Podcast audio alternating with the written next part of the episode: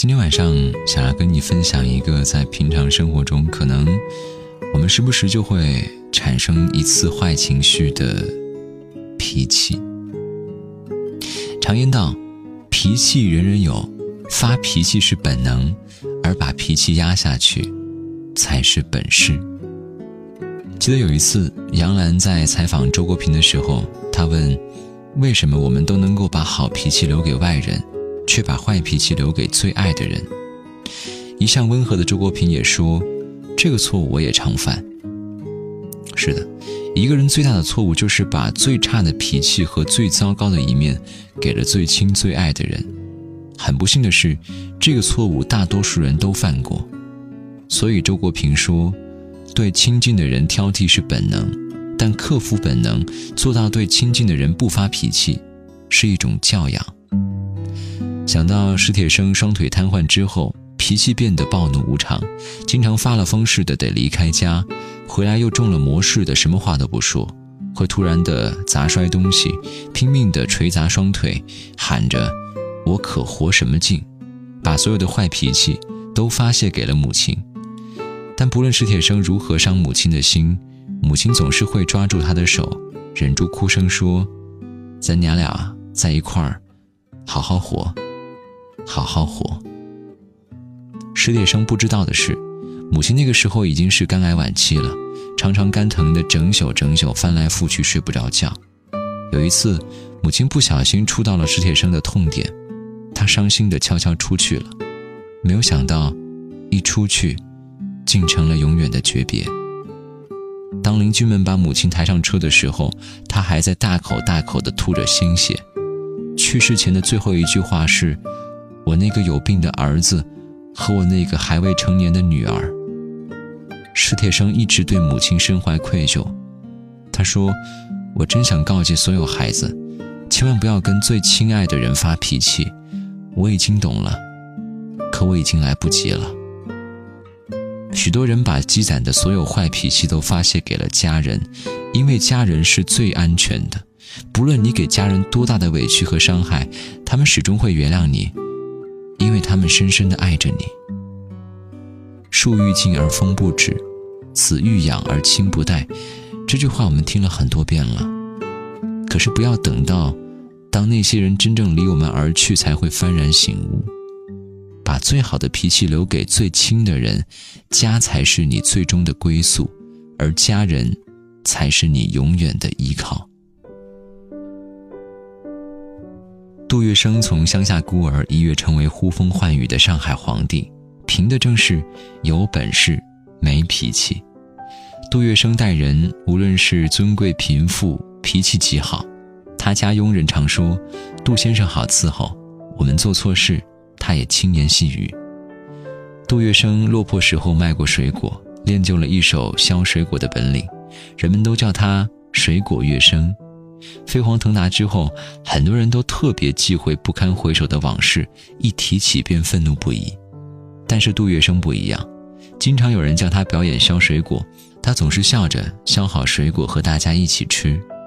杜月笙出门，他身后总是跟着一帮乞丐，吹着口哨，大喊：“水果月笙，给点钱吧！”杜月笙也不生气，还嘱咐手下多给点儿。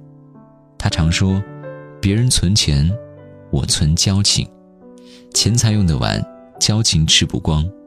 他一生仗义疏财，几乎买了整个上海滩的交情。找他办事的，即使是普通百姓，杜月笙都是和颜悦色地说：“你的事情我晓得了，我会替你办好的。”好，再会。正是这样的好脾气，让杜月笙在黑白两道间游刃有余，连老百姓也爱戴他。有人评价杜月笙。终其一生做到六个字：有本事，没脾气。本事越大的人，脾气越小。发脾气其实是对自己无能的愤怒。气大伤身，气大伤人，气大伤前途命运。真正成大事者没有脾气，所以他能够包容一切，前途坦荡，福泽深厚。禅宗史上有位著名的近代禅师。他非常喜爱兰花，种了许多名贵品种。平日讲经说法之余，他总是悉心照顾兰花。爱之如命。有一天，近代法师要外出云游一段时间，临行前交代弟子要好好照顾寺里的兰花。谁知有一名弟子浇水时不小心把兰花的架绊倒了，花盆全部跌碎，兰花散落一地。弟子吓坏了，心想：师傅回来看到心爱的兰花这番景象，不知道要多生气。而近代法师回来之后，弟子立刻跪在师傅面前请求责罚。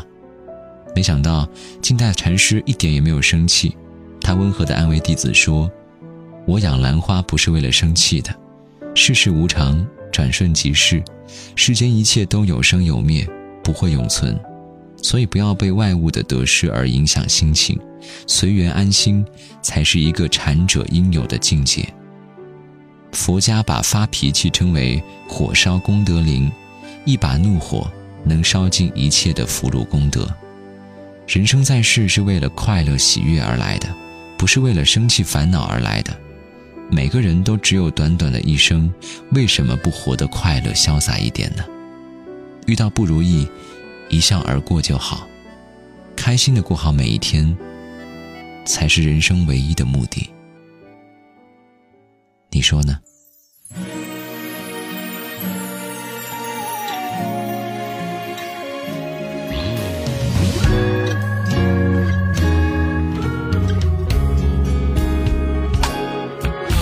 在无聊的清晨里，有着无聊的微风，带着你的电话，给我小小感动。生活不像想象中的那样复杂，其实它有着最神秘的变化，在浪漫的小路上。我们开心的追逐，因为这样的时间并不是虚度。爱情不像想象中的那样简单，偶尔的心交换才会更灿烂。让我们聊聊聊聊聊聊最想知道的问题，让。我们聊聊聊聊聊聊最好的消息，让我们聊聊聊聊聊聊这次你又为何哭泣？让我们聊聊聊聊在心中的所有秘密。